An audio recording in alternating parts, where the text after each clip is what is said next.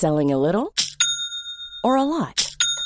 Shopify helps you do your thing however you cha-ching. Shopify is the global commerce platform that helps you sell at every stage of your business. From the launch your online shop stage to the first real life store stage, all the way to the did we just hit a million orders stage. Shopify is there to help you grow. Shopify helps you turn browsers into buyers with the internet's best converting checkout.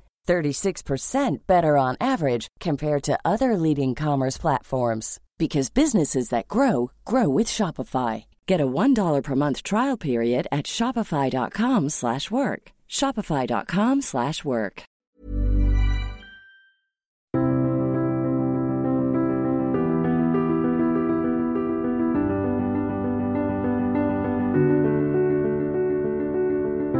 La question des échanges culturels entre le monde occidental et le monde musulman est une question qui a concerné les populations dès le début de l'expansion des Arabes et de l'expansion du monde musulman en Méditerranée et ensuite en Europe.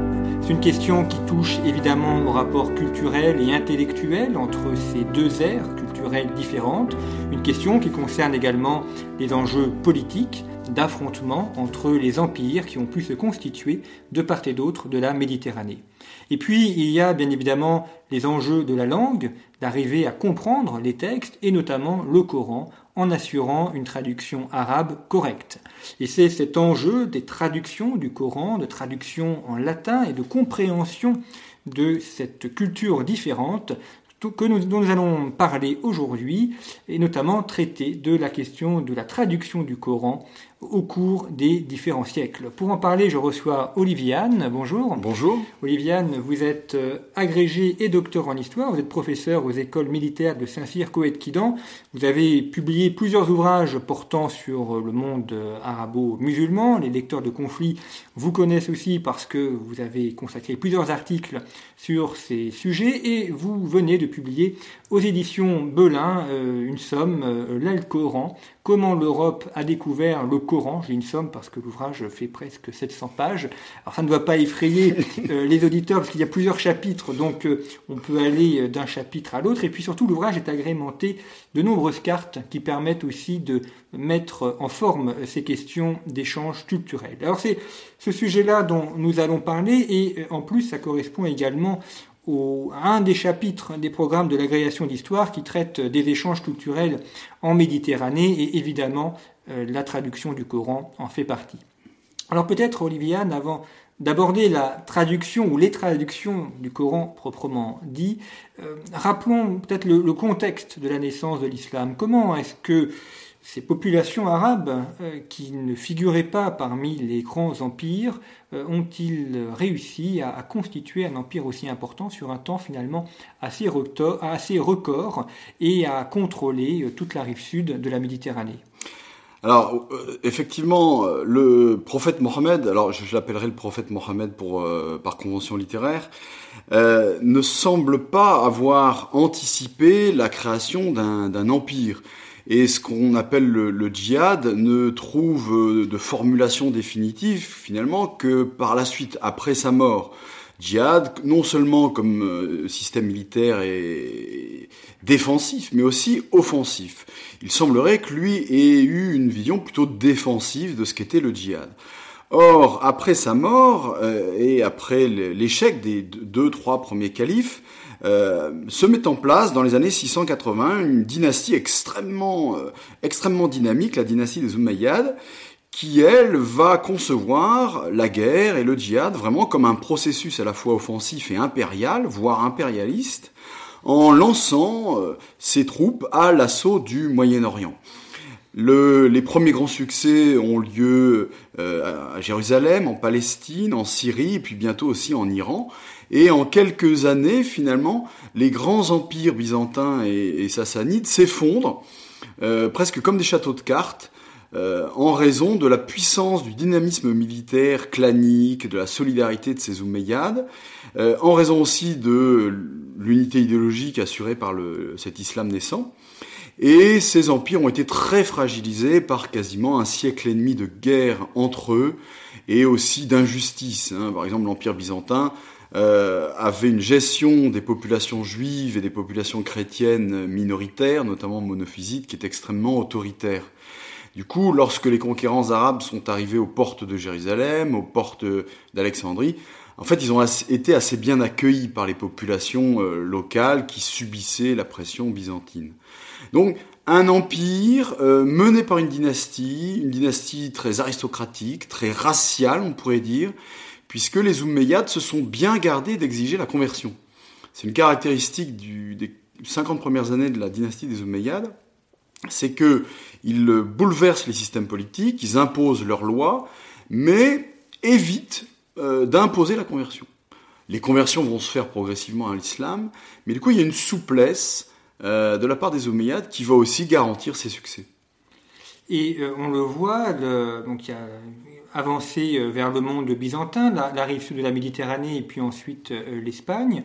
Et ce qui est surprenant, c'est de voir, comme vous l'avez dit, en, quelques décennies disparaître quand même la, présence d'un empire romain sous ses différentes formes qui existait depuis quasiment euh, enfin, 600 ou 700 ans. Oui, exactement. Euh, notamment dans ce qu'on appelle le Proche-Orient, mais aussi en Afrique du Nord. L'Afrique du Nord qui était quand même euh, l'une des perles de l'empire romain, même s'il avait subi les invasions notamment des Vandales. Donc, évidemment l'Afrique du Nord romaine avait été énormément fragilisée mais elle tenait, elle tenait notamment par les solidarités entre les pouvoirs romains et les clans berbères, eh bien tout ça va être balayé.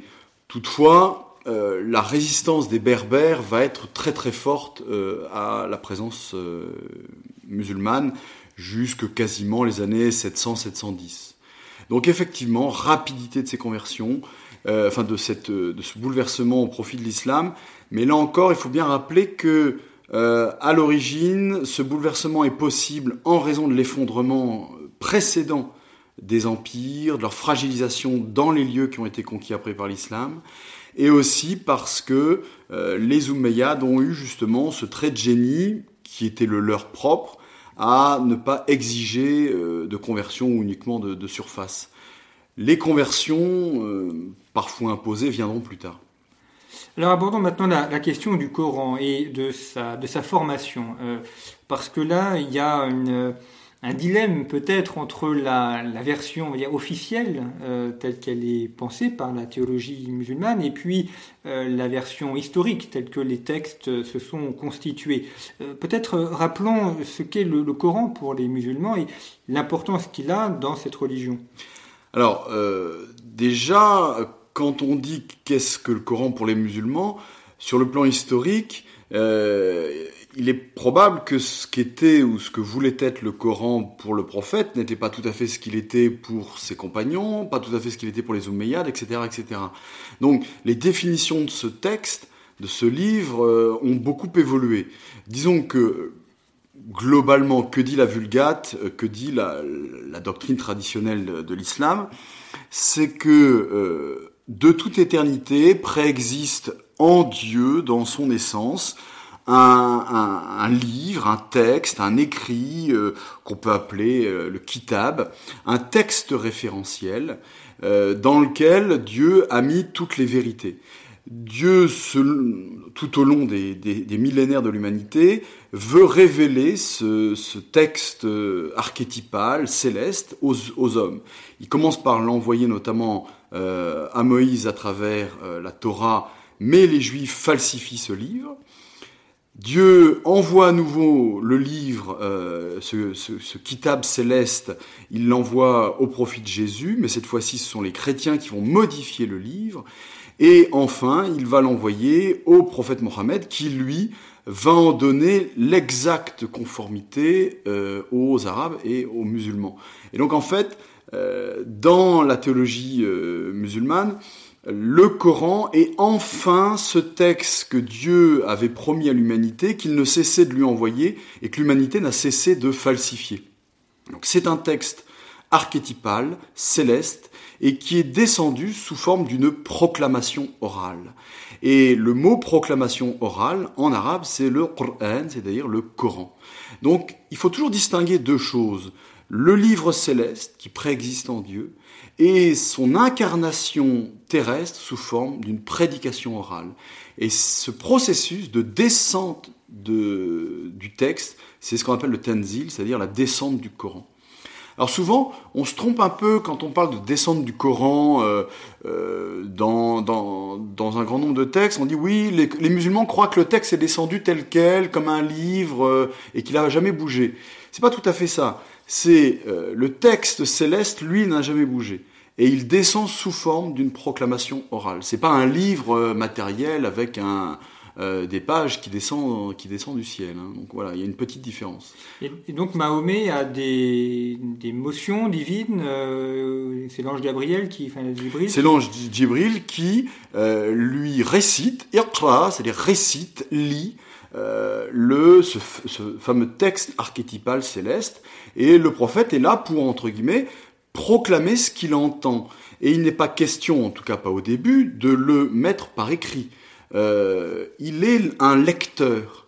Et c'est assez drôle parce que les termes utilisés dans le Coran pour désigner la lecture, la récitation euh, du livre céleste, euh, sont à peu près les mêmes que dans le christianisme oriental, hein, syriaque notamment, ou araméen, euh, dans les lectionnaires à la messe. À la messe au Moyen-Orient comme en Occident, les prêtres utilisent des lectionnaires, c'est-à-dire des ensembles de, recueils de textes bigarrés, hétérogènes. Un lectionnaire euh, va prendre un morceau de psaume, va prendre un morceau d'épître, et euh, constitue un texte qui n'est pas lu de bout en bout, évidemment, c'est pas son but, mais qui est lu par morceaux lors de la célébration. Eh bien, le lectionnaire chrétien, euh, on retrouve exactement les mêmes mots pour définir le Coran. En fait, le Coran serait une sorte de lectionnaire euh, islamique, ce qui pourrait expliquer aussi pourquoi euh, un grand nombre de ces textes semblent aussi bigarrés, aussi différents, euh, parce que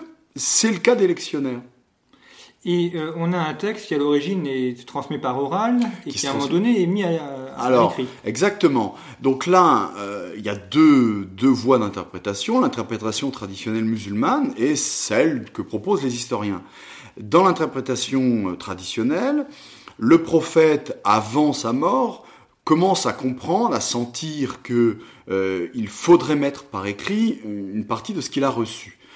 Certains de ses compagnons l'imitent et vont noter sur des feuilles de palmier, sur des os de, de chameau, vont noter certains, certains passages qu'ils ont entendus.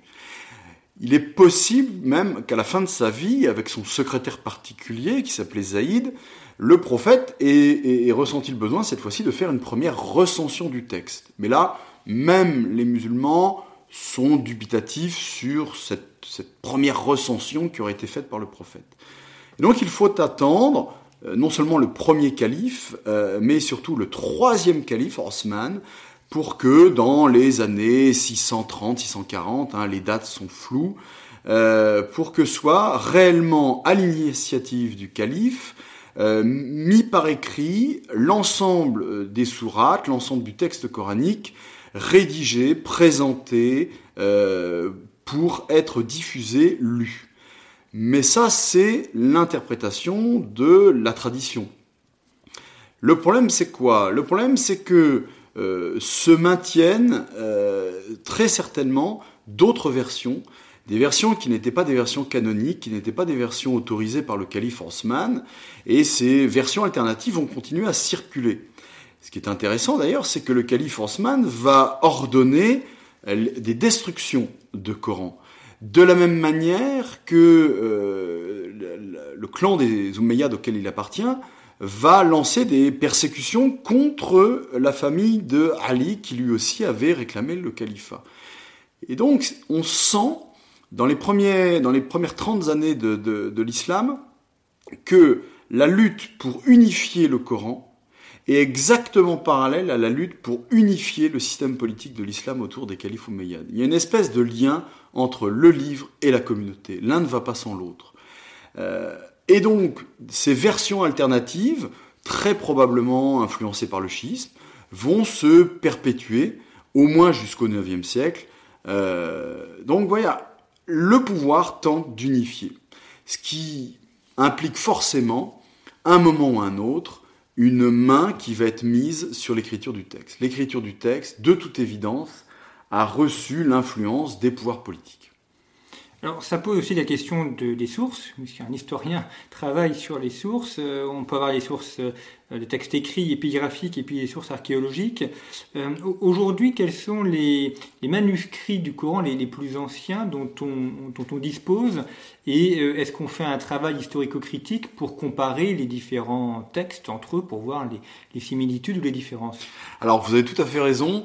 On a retrouvé dans les années 1970 euh, des feuillets de, Coran dans euh, la grande mosquée de Sanaa en, au Yémen, et ces feuillets, ainsi que d'autres qu'on retrouve ponctuellement, euh, ont, été analysés. Les plus anciens feuillets du Coran dateraient des années 680-720 à peu près. Il est quasiment impossible de trouver des textes manuscrits qui datent d'avant à peu près les années 680. Et ces textes sont étudiés, analysés. Alors malheureusement, ce ne sont souvent que des feuillets isolés. Ce qu'on peut retenir euh, très superficiellement ou euh, très laconiquement de, de ces recherches, c'est que euh, on voit globalement l'architecture des sourates se mettre en place. Euh, les sourates sont à peu près identifiées. Euh, leur découpage est en train de se mettre en place, hein, euh, tel qu'il apparaît aujourd'hui dans les Corans qu'on peut acheter. La distinction en versets n'est pas encore tout à fait faite. Il n'y a pas de vocalisation, hein, puisque dans l'arabe, c'est comme dans l'hébreu, à l'écrit, en principe, on ne met pas les voyelles, on ne met que les consonnes. Donc il n'y a pas encore de consonnes, enfin pas encore de voyelles, ce qui évidemment pose un problème de lecture. Et ponctuellement, on, dans ces très anciens feuillets du Coran, on remarque que euh, certaines sourates ou certains morceaux de sourates ne sont pas placés au même endroit. Et la plupart du temps, il manque, quand on a un manuscrit entier, hein, ce qui est rarissime, il manque la, première sourate, El Fatiha, et il manque les deux derniers, la 113 et la 114. Donc, euh, si ces feuillets indiquent que ces feuillets manuscrits, ces, seuls, ces rares témoins concrets, matériels du texte, euh, l'indiquent, on repère donc que globalement le texte est en voie de se constituer tel qu'on le connaît à peu près aujourd'hui, avec des différences de détails qui peuvent être euh, nombreuses, mais qui ne trahissent pas, qui ne travestissent pas la cohérence globale. Et les, les, titres des sourates, euh, qu'est-ce qui les a mis Qu'est-ce qui les a donnés? Alors, les titulatures de, de sourates, de même que euh, la ponctuation, la séparation des versets, on est là pas avant le 9e siècle. Et d'ailleurs, ce qui est intéressant, c'est qu'au euh, au, 8e siècle, il y a certains califes qui méprisent le fait de mettre les voyelles, notamment. Hein quand on parle l'arabe, on ne met pas les voyelles, ça n'a pas de sens. Ce qui peut changer des mots d'ailleurs, ce sont des voyelles que l'on met, ça Exactement. peut changer des mots et de sens de phrase. Ça peut changer les, les sens, hein, notamment il y a certaines sourates où, euh, en fonction de l'endroit où vous mettez les, les, les harakat, donc les voyelles, vous pouvez trouver Dieu comme un participe actif ou passif. Alors évidemment, si Dieu est un acteur passif ou un acteur actif, ça change, ça change le contexte soyons honnêtes, ça change pas foncièrement la phrase elle-même. Mais pour un texte qui est censé être le reflet, la, la proclamation la, plus authentique du texte céleste, ces variantes grammaticales, euh, orthographiques posent évidemment un problème euh, dans euh, justement la pureté, la perfection de ce texte. Alors abordons maintenant la question de la rencontre entre ce monde musulman et le monde chrétien. Euh, les musulmans, donc, enfin les Arabes, euh, ont conquis l'Afrique du Nord et puis une partie d'Espagne, de, de l'Hispanie. Euh, donc on est en monde chrétien. Et pour les chrétiens, il a donc fallu comprendre aussi cette nouvelle civilisation et comprendre évidemment ce qui en était un peu le, cœur, à savoir, enfin le cœur spirituel, à savoir le Coran. à partir de quel moment est-ce qu'on a les premières traductions, soit par extrait, soit complètes, du Coran? Alors, euh, en Europe occidentale latine, euh, les choses sont très lentes. Euh, ceux qui ont immédiatement fait les premiers efforts de, tenter de comprendre l'islam sont évidemment les chrétiens d'Orient. qui étaient sous domination islamique. Alors eux ont beaucoup écrit, on n'a pas malheureusement tout gardé. Euh, les textes syriaques ou araméens, les manuscrits qui sont conservés en Syrie ou en Irak ont été soit perdus, soit très peu étudiés. Donc en fait, on a des mines euh, de textes qui dorment encore en Irak. Évidemment, le contexte actuel n'est pas favorable pour les étudier. Donc il est à peu près évident que les chrétiens d'Orient se sont intéressés à la question. Euh, le, le, modèle de ces chrétiens, c'est Jean Damascène. Jean Damascène, qui, à, peu près au 8e siècle, euh, était, euh, un, fonctionnaire euh, de, l'administration califale à Damas et qui a étudié le, les textes de ses maîtres. Il a fait plusieurs, euh, traités, notamment pour expliquer ce, qu'il pensait être de l'islam, et il va donner des clés de lecture qui vont être récupérées par les latins par la suite, et qui vont parcourir euh, toute la tradition latine quasiment jusqu'au XIIe siècle. Globalement, l'analyse de Jean Damascène, c'est de dire euh, l'islam, alors il n'appelle pas l'islam, il les appelle les sarrasins, euh, la, foi, des sarrasins, c'est une, foi hérétique, ce sont des hérétiques. Euh, Jean Damascène ne les imagine pas comme une autre religion. Et donc, en l'imaginant comme une hérésie, il va classer euh, l'islam parmi les hérésies chrétiennes qu'il pouvait connaître, et il va en faire, entre guillemets, des bâtards. Il va construire le mot saracène, Sarakenoi, qui a, alors on a beaucoup, euh, beaucoup tergiversé sur l'origine du mot sarrasin, saracène. Il y a potentiellement deux origines. Première origine en grec, les gens de la tente, hein, puisque c'était des nomades. L'autre origine potentielle du, mot sarrasin, c'est Sarakenoi, c'est-à-dire que euh, euh, Sarah, qui ne pouvait pas avoir d'enfant, a fait épouser à, son, à son, mari euh, Agar, la servante, et Agar a pu avoir un enfant de son époux. Et donc après, Sarah a renvoyé Agar. Euh, Abraham. La Bible, ah, Abraham, pardon, oui, j'aurais dû le dire. Euh, Sarah a renvoyé, une fois qu'Agar a, a, donné un enfant à Abraham, elle a renvoyé euh, Agar les mains vides, Sarah Kenoi. Et cette idée que Sarah vide ou Sarah les mains vides, sous-entendu a renvoyé Agar les mains vides, aurait donné Sarah Kenoi, Saracène. Bon, voilà, on n'est pas tellement sûr des mots. Parfois on les appelle les Agaréniens, comme enfants d'Agar. Et dans les deux cas, en fait, dans la généalogie biblique, Jean Damascène les conçoit comme des bâtards, ces enfants illégitimes, ce qui correspond bien à ce qu'il envoie d'eux, c'est-à-dire des hérétiques. Les musulmans aussi, d'ailleurs, se, voient comme les fils d'Ismaël. Donc. Ah oui, mais alors, dans la tradition musulmane, ce qui était perçu comme une marque de bâtardise pour des gens bercés de, Bible, euh, Bible juive ou chrétienne, va devenir une marque d'authenticité et de légitimité, puisque euh, Ismaël, en fait, devient l'enfant bien-aimé et l'enfant tant attendu. Euh, donc, en fait, il y a un retournement des termes, ce qui est assez courant dans le Coran. Et donc, le modèle de Jean Damascène va euh, influencer les latins. Mais avant que Jean Damascène soit lu par les latins, nous sommes euh, dans les années 720, l'Espagne vient de tomber, l'Espagne visigothique vient de tomber euh, sous le contrôle de, de l'islam, mais il faut bien voir que les latins, en fait, ne sont pas d'abord en état de s'intéresser à ce qu'est l'islam et encore moins à ce qu'est le Coran. Pourquoi? Parce que, d'abord, euh, les Arabes, les troupes arabes, très certainement aidées par des Berbères, euh, ont envahi euh, l'Espagne visigothique avec l'appui de certains princes visigothiques en lutte contre leur propre monarchie. Donc en fait, euh, c'est une conquête, mais une conquête qui a été soutenue localement. Donc ça, faut pas l'oublier. Euh, les latins visigoths d'Espagne avait une culture extrêmement brillante euh, avant euh, l'invasion de l'islam, culture brillante représentée notamment par euh, Isidore de Séville, qui a été un, auteur chrétien absolument majeur, dont les définitions, les traités ont encore été réutilisés par Thomas d'Aquin au XIIIe siècle. Donc, culture brillante, haute culture littéraire, intellectuelle et théologique, pour autant qu'au 7e siècle, la culture théologique pouvait être riche. Et cette culture brillante voit tout d'un coup son monde se bouleverser avec des nouveaux maîtres.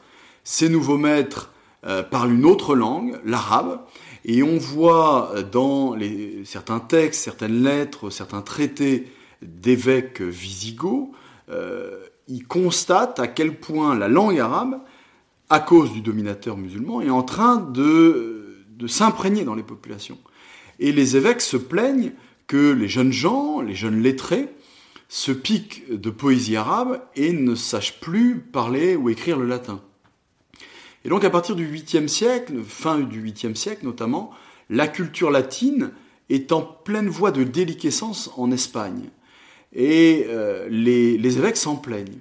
Et donc, avant d'être un processus religieux, ou parallèlement au processus religieux, l'arrivée de l'islam euh, et son imprégnation en Espagne est donc aussi un processus culturel, un processus linguistique. Et on a le sentiment que pendant un siècle, il y a presque une guerre linguistique. Le, quelle langue va l'emporter, le latin euh, ou l'arabe? Et ce qui est assez euh, intéressant, c'est que les, les émirs, les émirs musulmans en Espagne, en, maintenant on va l'appeler l'Andalous, vont mettre en place des monnaies bilingues, euh, latin, euh, arabe, et puis bientôt uniquement arabe. Et on aura le processus exactement inverse au moment de la Reconquista, puisqu'à partir du 12e, 13e, les rois chrétiens qui reprennent ou qui prennent les villes du sud vont imposer des monnaies qui seront des monnaies à double entrée, arabe et latin, avant progressivement d'évacuer la langue arabe et de ne maintenir que le latin.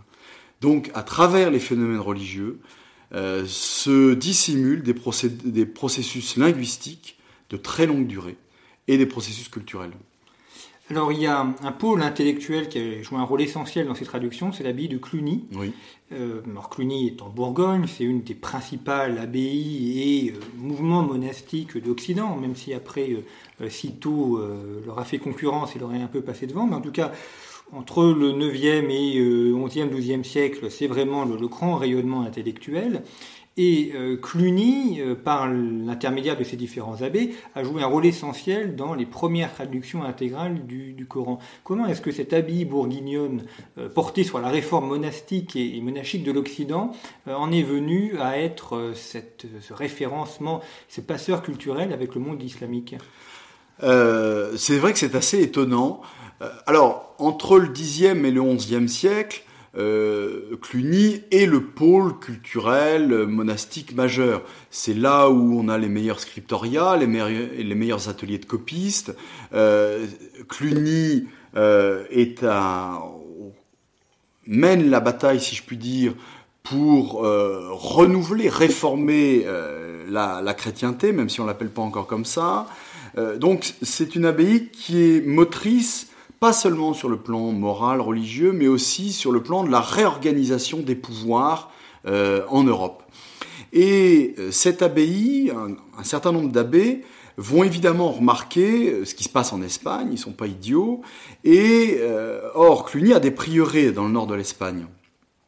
Et ces prieurés vont probablement jouer le rôle peut-être d'interface, le mot est peut-être trop fort, mais notamment dans ce qu'on appelle aujourd'hui la Catalogne, vous avez toute une série de, prieurés euh, qui ont été pris, puis après libérés au moment de, de l'occupation musulmane, euh, contre certains princes chrétiens qui parviennent à reprendre les villes, puis les reperdent. Et dans ce balancier entre euh, capture, libération des villes, vous avez des prieurés clunisiens qui se trouvent pris entre, qui se trouvent pris dans ces phénomènes territoriaux. Et on a le sentiment que, euh, en fait, ces prieurés jouent le rôle de transfert de manuscrits ou transfert d'idées euh, entre deux contrôles territoriaux. Et par exemple, euh, au Xe siècle, il y a une mission qui est organisée par Cluny. alors, il est très difficile d'en connaître les détails, mais une mission qui parvient probablement dans l'Andalous euh, musulmane euh, pour peut-être pas nouer des échanges, mais au moins pour tenter de faire une prédication. Cette prédication évidemment échoue, mais quelques années plus tard, après le retour de ces missionnaires, euh, les Clunisiens publient le premier lexique arabo-latin de l'histoire de l'Occident. Le premier, entre guillemets, le premier dictionnaire, même s'il n'y a pas, il y a à peu près un millier de mots, le premier dictionnaire avec les mots latins et les mots arabes en regard.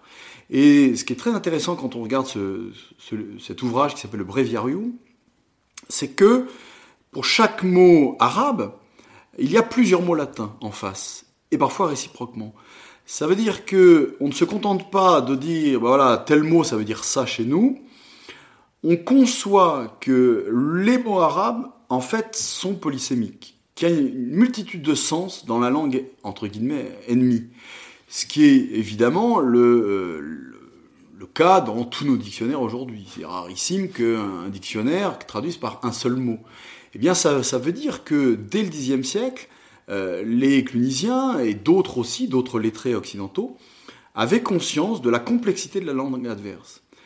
Et donc ce, euh, ce regard, cet intérêt, c'est un intérêt qui évidemment est très orienté, le but c'est de convertir, le but c'est de combattre, mais cet intérêt va déboucher après, euh, la date précise peut varier, 1142, 1143, sur l'une des plus grandes expériences de transfert culturel de l'histoire euh, islamo-européenne, qui est la traduction du Coran à l'initiative de l'abbé de Cluny, Pierre le Vénérable, euh, qui est la première traduction du Coran en langue euh, non sémitique, non moyen-orientale, traduction complète, intégrale, et qui a beaucoup de qualité. Est-ce qu'on a conservé des exemplaires de cette traduction? Est-ce qu'il y a encore dans des bibliothèques euh, Alors tout à fait. Euh, ce qui peut être l'original, euh, le manuscrit originel, qui est un manuscrit de la bibliothèque de l'Arsenal à Paris. Alors malheureusement, les deux trois premiers feuillets sont perdus, donc malheureusement on n'a pas le, début du Coran. Ce qui est dommage, c'est que ça nous aurait donné beaucoup d'éléments sur comment le, scribe définit ce qu'est le Coran. On a à peu près une vingtaine de manuscrits conservés de euh, cette traduction latine du Coran, sachant que les plus anciens, à peu près, on n'en a que trois manuscrits. C'est ceux, sur lesquels il faut travailler. Aujourd'hui, ces manuscrits du Coran, euh, à l'initiative de Pierre de Cluny, ont tous été rassemblés, ils sont tous identifiés et ils sont tous euh, en voie d'édition de publications. Donc en fait aujourd'hui il y a un, énorme travail qui a été lancé notamment à l'initiative de John Tolan, qui est professeur à l'université de Nantes et qui a lancé un énorme travail euh, de coopération euh, européenne sur la question de ces, de ces Corans. Ces Corans, on va les appeler les Al-Corans. Euh, pourquoi Al-Coran Parce que en arabe, le Coran s'appelle El-Qur'an. El, L-A-L, est un préfixe, le, et Coran Coran, Coran, récitation, la récitation. Et euh, ceux qui ont été à l'initiative de cette traduction n'ont pas peut-être pas compris, senti que le mot principal c'était Coran, et donc on fait le lien entre l'article et le livre, et le, mot, donc ça a donné Al-Coran. Et donc, à peu près jusqu'au XVIIe siècle, le Coran en Europe sera appelé l'Al-Coran. Ce qui est très intéressant quand on étudie euh, la construction de l'Alcoran euh, à l'initiative de, Cluny, c'est qu'il a été euh, fait par Robert de Ketton ou de Chester, qui est un Anglais, qui était venu dans le nord de l'Espagne, peut-être, alors pas à Tolède, peut-être à Barcelone, peut-être à, dans certains, à Ripuel notamment, dans le nord de l'Espagne, et il était venu pour s'intéresser aux mathématiques. Donc, euh, Robert de Ketton n'est pas ce qu'on pourrait appeler un islamologue euh, européen, c'est un traducteur de l'arabe spécialisé dans les mathématiques et un anglais. Et euh, c'est Pierre le Vénérable qui va lui demander, qui va le payer pour une traduction. Il va mettre à peu près un an et demi pour la faire. Et la traduction de Robert de Ketton est intéressante parce que justement, comme il n'est pas entre guillemets un islamologue, euh, on n'est même pas sûr qu'il était moine de Cluny. Il a, c'est pas un idéologue, c'est d'abord un traducteur. Euh, et donc il fait un vrai travail de traduction. Et euh, le problème, c'est comment traduire. Il y a deux solutions. Soit vous faites une traduction littérale, soit vous faites une traduction pour être compris par votre public. Et c'est le choix que va faire Robert de Ketton. Il va traduire le Coran pour être compris. Le problème, c'est euh, comment être compris selon les canons de la littérature latine du Moyen Âge. Vous ne pouvez pas au Moyen Âge, au XIIe siècle en Europe, écrire un livre sans respecter des règles. Ou sinon, vous êtes méprisé parce qu'on va dire, bah, il, parle, il, écrit très mal, il fait des tas de fautes, etc. Donc, il y a des règles à respecter quand on écrit en latin, des règles évidemment grammaticales, syntaxiques, mais des règles de présentation, des règles euh, notamment vis-à-vis de, du rythme de la phrase, et euh, des règles vis-à-vis de la, les capacités de compréhension de votre public. Et c'est exactement ce que va faire Robert de Ketton.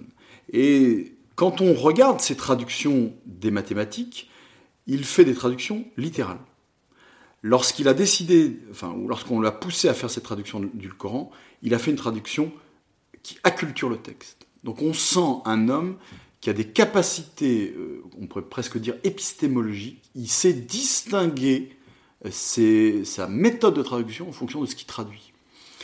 Le problème de sa traduction, c'est quoi?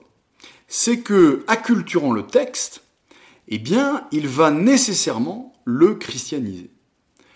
À tel point qu'il y a même des formules monastiques quand il traduit le Coran. À tel point que euh, il va voir régulièrement de la sexualité là où il n'y en a pas. Donc parfois, il va tordre le texte parce que pour lui, il va voir des éléments charnels et sexuels qu'en tant que moine ou religieux, il ne souhaite pas voir, ou avec lesquels il va pouvoir être gêné en tant que, personnage, religieux. Euh, à l'inverse, la question du djihad, qui pour nous est tellement importante aujourd'hui, la violence, il y a une violence, etc., ça suscite d'énormes débats.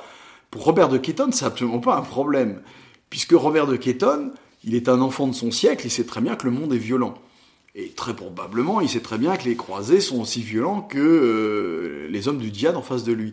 Et donc, ce qui aujourd'hui est une obsession pour nous, euh, la question du djihad est complètement secondaire pour lui. Ce qui est vraiment important pour lui, c'est l'impression d'un livre charnel. Et ça, ça le gêne beaucoup. Et donc, dans certains endroits, il va aggraver le côté charnel du Coran, ou au contraire, euh, l'évacuer. Par exemple, il fait les passages du Coran qui parlent de Jésus, il se garde bien d'aggraver les différences entre le Jésus du Coran et le Jésus de la Bible. On sent qu'il est gêné vis-à-vis de ça. Et donc, il transmet un Jésus qui est finalement assez complètement proche de celui des, des chrétiens. Et donc, qu'est-ce qui se dessine au fur et à mesure de cette traduction? C'est un livre qui, en dehors des aspects charnels, n'est pas si éloigné du christianisme que ça, à tel point qu'il récupère même la rythmique euh, cicéronienne dans certaines phrases. Donc on se retrouve avec un, Coran, euh, alors christianiser le mot est un peu fort, mais acculturé, de toute évidence acculturé. Mais du coup, très faux, en, grande partie faux.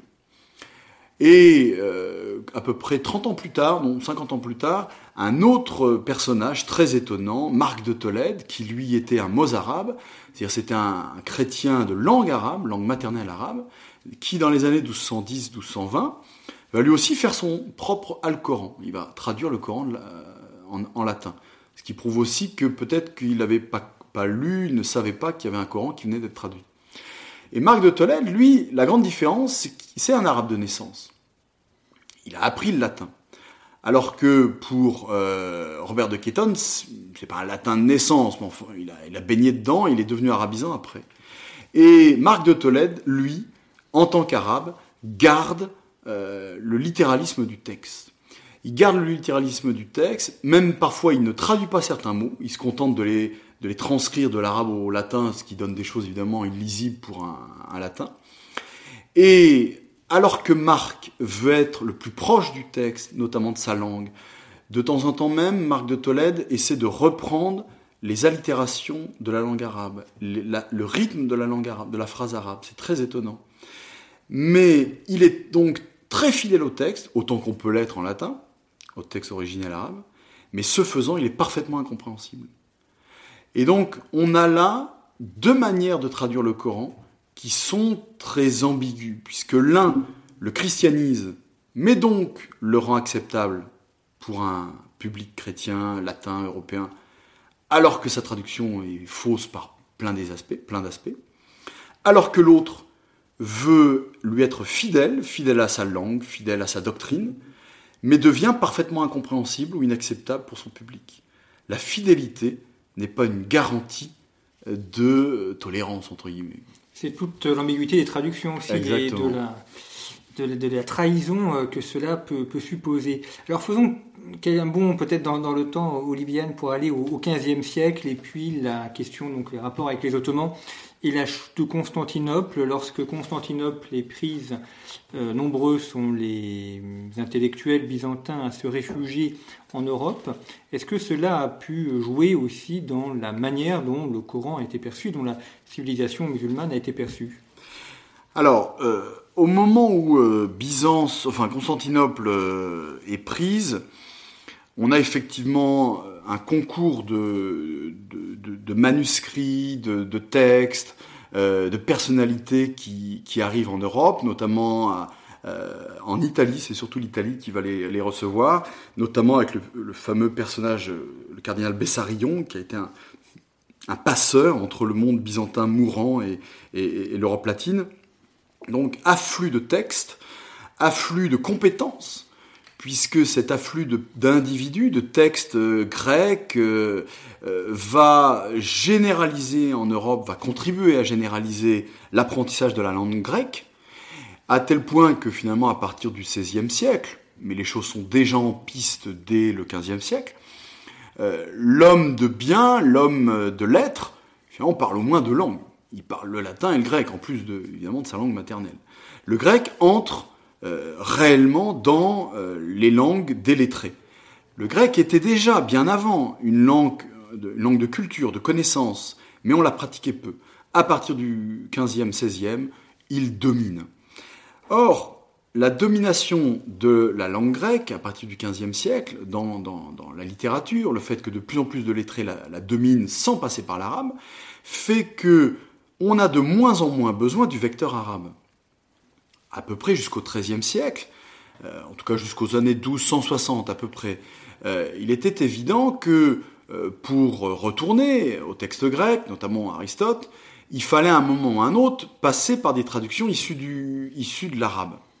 Donc on, on, a fait ce travail de traduction de l'arabe au latin, de textes qui eux-mêmes étaient passés du grec à l'arabe et souvent, en fait, qui était passé du grec à l'arabe en passant par le syriaque. Donc, en fait, ça fait une démultiplication de langues intermédiaires entre la langue, le texte d'Aristote et le texte que, par exemple, saint Thomas d'Aquin a pu lire. Euh, il y a quasiment trois langues véhiculaires. Donc, vous imaginez les éloignements possibles entre l'authentique texte écrit par Aristote et ce qu'ont pu lire euh, Saint Bonaventure, Albert le Grand dans les années 1230-1240. Donc il y a un éloignement considérable. D'où aussi le fait qu'à partir des années 1240-1260, euh, quelques lettrés, quelques traducteurs européens vont directement au grec. Et notamment, on a pu aller directement au grec, entre guillemets, grâce à la chute, la prise de Constantinople par les latins en 1204. Donc vous voyez, la, grande nouveauté fin 13e, c'est on retourne au texte grec sans plus passer par les Arabes. Le phénomène s'accentue encore plus avec la chute de Constantinople. Et entre guillemets, on n'a plus besoin des Arabes. On ne se tourne plus vers ce monde. Alors, il faut nuancer. On se tourne toujours vers lui pour des raisons commerciales, politiques. Et donc, euh, les cités italiennes, euh, euh, l'Espagne, et même aussi les ports, des ports comme Marseille, restent tournés vers le commerce avec notamment le Maghreb. Venise reste complètement tournée vers le commerce avec le, jeune empire ottoman. D'ailleurs, Venise n'a pas fait grand-chose pour soutenir Constantinople. donc, on continue à échanger, on continue à commercer. Mais l'intérêt culturel, l'intérêt intellectuel semble beaucoup moindre. Et au moment où l'intérêt culturel diminue, décline, on voit naître, euh, apparaître des personnages hauts en couleur qui vont s'intéresser à cet empire ottoman qui devient menaçant. Des personnages complètement étonnants, notamment Nicolas de Cuse, euh, qui euh, va lire le Coran, très certainement dans une traduction, et qui va passer le Coran au crible, ce qui va donner naissance à un livre la Crib Ratio al-Korani, hein, le Coran au tamis. Et ce personnage, Nicolas de Cuse, mais beaucoup d'autres, à la fin du, au XVe siècle et au XVIe siècle, vont vouloir positivement s'intéresser à, l'islam, à, la langue arabe, à tel point que Nicolas de Cuse va même proposer comme analyse que les musulmans, finalement, nous prions le même Dieu qu'eux, euh, seulement il a des, visages différents. Et il va aller même jusqu'à proposer une conférence internationale euh, pour réunir euh, les deux rives de la Méditerranée autour d'une déclaration de monothéisme commun. Alors évidemment, cet idéalisme tout à fait utopiste n'a jamais pu s'incarner. Mais au moment où Nicolas de Cuse imagine euh, de renouer les liens entre les deux rives de la Méditerranée au moment où le, Constantinople s'effondre.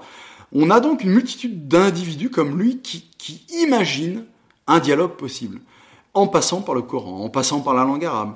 Et euh, euh le et même euh, Pie II qui a accompagné, qui a dû assumer la chute de Constantinople, a une double politique, à la fois euh, tentative de mise en place d'une croisade contre les Turcs, et en même temps, il écrit au sultan turc pour lui affirmer que s'il si accepte le baptême, euh, il sera le plus grand prince du monde et que la papauté le soutiendra. Donc on a, on a des gens vraiment très très étonnants au, début de euh, la, la période ottomane. Alors votre ouvrage, Olivier Anne, se termine enfin, pour la, majorité euh, au XVIIIe siècle, euh, avec la Révolution française où on entre dans une autre période, mais le XVIIIe siècle, c'est aussi l'époque de l'orientalisme, et puis euh, il y a l'expédition d'Égypte de Bonaparte, la découverte ou la redécouverte de ce monde musulman et de, sa culture. là aussi, il y a également le développement de la philologie, de la méthode historico-critique qu'on a ensuite affinée au XIXe siècle, et puis les Lumières aussi, la question de la raison qui était un petit peu au cœur de ce mouvement intellectuel. Euh, comment est-ce que les hommes de cette époque ont pris le Coran et, l'ont analysé par rapport au cadre intellectuel qui était le leur? Alors, entre le XVIIe et le XVIIIe siècle, euh, se mettent en place tous les critères de la raison critique euh, européenne. Cette raison, ce phénomène qui est typiquement européen, euh, va avoir d'énormes conséquences sur la lecture du, du, Coran. À la fois, les auteurs, notamment au XVIIIe siècle, euh, apprécient beaucoup le prophète Mohammed parce que il est euh, l'archétype du législateur éclairé, on pourrait presque dire du despote éclairé. Il est un homme qui ne refuse pas la chair, qui ne refuse pas notamment euh, la sexualité. Il est un homme euh, dont le texte est, parcouru par une pulsion religieuse et spirituelle que les hommes des Lumières apprécient beaucoup. Hein, entre le XVIIe et le XVIIIe, euh, qu'il s'agisse des lettrés ou des, hommes des Lumières, euh, ils ne nient absolument pas l'importance de, de la foi, mais ils veulent s'éloigner du cadre catholique. Et il semble que ce qui se dessine dans l'islam, en fait, attire considérablement euh, ces intellectuels, non pas par amitié pour l'islam, mais par plutôt euh, refus ou euh, exaspération vis-à-vis du catholicisme. Le problème, c'est que autant la pulsion spirituelle islamique leur est tout à fait sympathique, autant le Coran, quand ils le lisent, ils sont extrêmement déstabilisés parce que eux aussi réfléchissent avec leurs canons, les canons de la lecture, de l'écriture, de la raison euh, critique européenne, d'une argumentation qui va du point 1 au point 3 en passant par le point 2 et qui aboutit à une conclusion. Or, ils ne voient pas ça dans le Coran. Le Coran, pour eux, euh, d'ailleurs, ce qui a été le cas pendant tout le Moyen Âge pour les lettrés européens, est un texte qui est un tissu de... Euh, non pas un tissu de mensonges, mais un tissu de, de, textes qui n'ont pas de cohérence pour eux, parce qu'on lit le Coran avec nos, nos yeux, euh, nos yeux du XVIIe ou du XVIIIe. En revanche, certains arabophones, et à partir du XVIIe siècle, il y a de plus en plus d'arabophones en Europe, notamment à Rome, notamment à Leyde, notamment à Oxford, Paris aussi, avec des, des aléas. Hein, la, chaire de, de, langue arabe à Paris parfois est fermée, parfois est rouverte, selon le, le budget de l'État. Donc on a, on a des, générations d'arabophones en Europe, qui sont peu nombreux. On sent bien que euh, dans toute l'Europe, on a une poignée d'une centaine d'arabophones entre le XVIIe et le XVIIIe siècle. Tous ces gens-là se connaissent. Et ces gens-là sont capables de, de voir la cohérence de la langue arabe. Ils sont capables de voir à travers le, Coran à quel point il est tissé d'une langue qui est d'origine poétique, mais qui s'éloigne de la langue poétique. Et donc, nos philologues du XVIIe, XVIIIe siècle, ils, comprennent comment se structure la langue arabe et du coup l'originalité du Coran par rapport à cette langue. Pour les lettrés euh, des Lumières, euh, l'islam va dans le bon sens d'un déisme de bonne loi qui est capable de coopérer avec l'État, voire de se soumettre à l'État, ce qu'apprécient grandement euh, les, Lumières, mais le Coran, eux, lui apparaissent vraiment comme un texte fait de briques et de broc. Et c'est exactement ce qu'on voit chez Voltaire. Il y a des textes de Voltaire tout à fait louangeurs, et son article dans, euh, dans l'encyclopédie, euh, lui, paraît par bien des côtés très critique vis-à-vis du texte lui-même. Donc c'est très nuancé, très double. Alors, en quelques mots, parce qu'on a, on a évoqué la question de la, la réception euh, du Coran euh, dans le monde chrétien, est-ce qu'on a l'aspect inverse, la réception de la Bible dans le monde musulman? Est-ce que dans l'islam, on a fait ce travail de traduction de la Bible pour comprendre les chrétiens avec qui on était en contact? Alors, le, le, le contexte, euh, le contexte en islam est, est très différent, puisque euh, la présence de, de, chrétiens et de juifs en islam a toujours permis euh, aux, musulmans qui le voulaient de disposer soit de la Torah, euh, pas forcément euh, traduite en arabe, mais au moins ils pouvaient se la faire comprendre par des, par, des, par des rabbins et des juifs, ou euh, la Bible elle-même a été traduite en syriaque, en araméen, en arabe. Donc grâce aux chrétiens d'Orient, tout musulman qui voulait s'intéresser au christianisme pouvait disposer de textes déjà traduits et dans les mains des chrétiens. Alors, on a peu d'éléments euh, disant, prouvant qu'il y a un intérêt majeur euh, de la part des autorités musulmanes vis-à-vis -vis du christianisme. Les autorités musulmanes s'intéressent au christianisme en tant que, euh, que communauté minoritaire qu'il faut gérer. Il y a, au 8e siècle, 9e siècle, des échanges intellectuels ou du, moins des débats publics, hein, notamment à la cour du, euh, calife euh, de Bagdad. Le calife de Bagdad, notamment El Mahdi, organise un débat avec le, le patriarche nestorien, Timothée Ier, et ce débat vise à comprendre à la fois le christianisme et à la fois l'islam et à opposer les deux. Évidemment, à la fin, euh, c'est forcément l'islam qui doit l'emporter dans ces débats, puisque c'est la, la religion du dominant. Donc, les musulmans en tant que tels, les lettrés musulmans ne semblent pas s'être intéressés de façon frappante euh, au christianisme. Les califes s'y intéressent uniquement comme communauté politique. En revanche, y a-t-il un intérêt pour l'Europe au-delà du christianisme? Avant le XVIe siècle, quasiment pas. Euh, L'islam a fait naître une science particulière, la science de la géographie, notamment avec le fameux Ibn Battuta.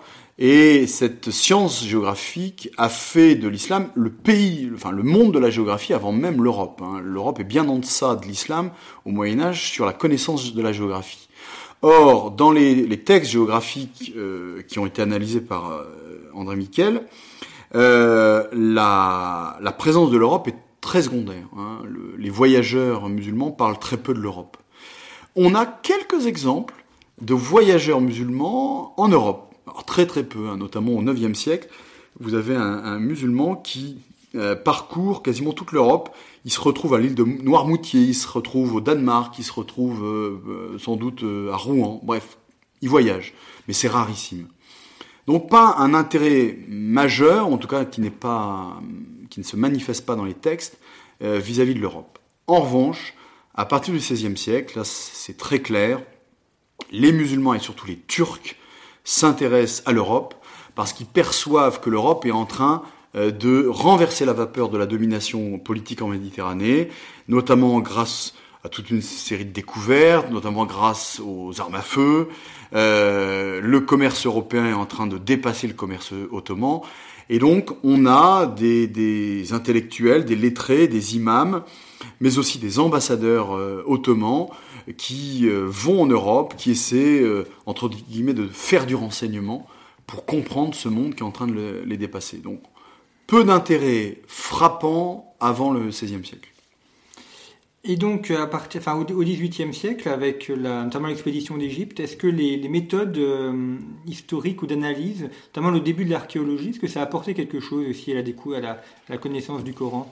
Alors, on, on, a plutôt l'impression que euh, l'expédition d'Égypte a considérablement amélioré les choses dans la, connaissance, dans la, perception des populations euh, vivantes, dans un certain folklore, euh, dans l'histoire antique, hein, l'expédition d'Égypte est obsédée par l'Antiquité, euh, de même que la Première République. Euh, l'expédition d'Égypte a, 50 ans plus tard, une conséquence, c'est la mise en place progressive de la méthode historico-critique, à l'origine pour les études égyptologiques, puis progressivement pour les études bibliques. Et ça n'est que dans les années 1880-1890 que les méthodes d'analyse historico-critique euh, qui se mettent en place pour la Bible vont progressivement être utilisées pour le Coran, mais de façon encore très, euh, euh très secondaire. Hein. On s'attaque d'abord à la Bible.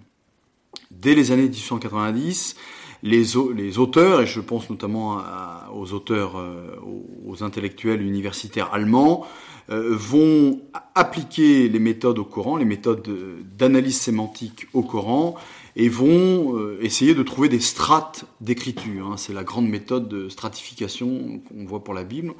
On découvre des niveaux d'écriture, mais pas encore d'archéologie. La grande période de l'archéologie qui va ouvrir les choses euh, sur la question du Coran, c'est plutôt euh, dans la deuxième moitié du XXe siècle, lorsqu'on va commencer à travailler euh, l'archéologie notamment des Nabatéens, l'archéologie des Araméens, l'archéologie dans l'est de la péninsule arabique, l'archéologie aussi en Jordanie.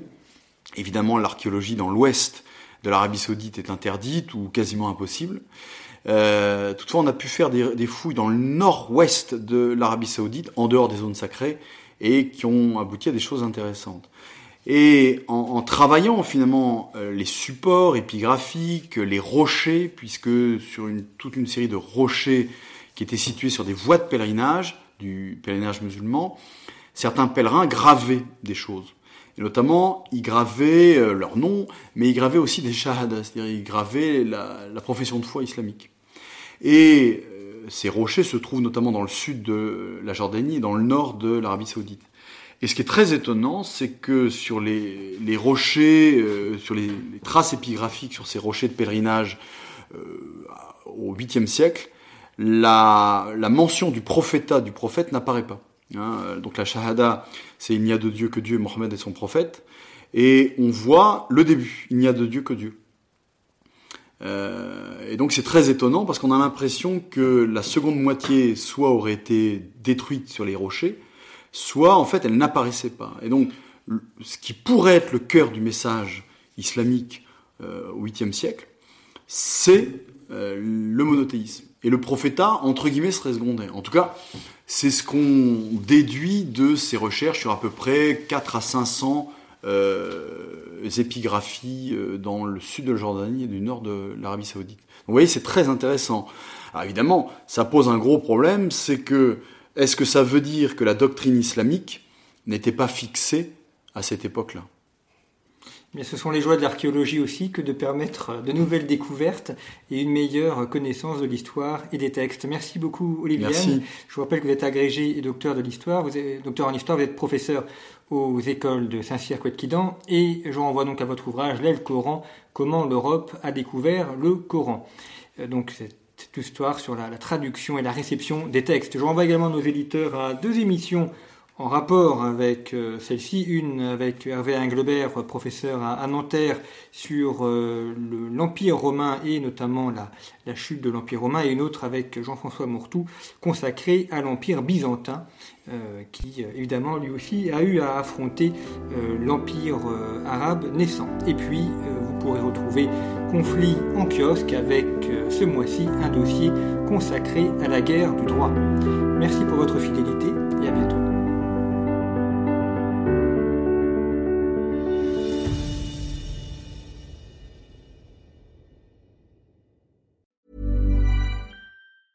Planning for your next trip? Elevate your travel style with Quince. Quince has all the jet setting essentials you'll want for your next getaway, like European linen, premium luggage options, buttery soft Italian leather bags, and so much more. And it's all priced at 50 to 80% less than similar brands. Plus, Quince only works with factories that use safe and ethical manufacturing practices. Pack your bags with high-quality essentials you'll be wearing for vacations to come with Quince. Go to quince.com slash trip for free shipping and 365-day returns.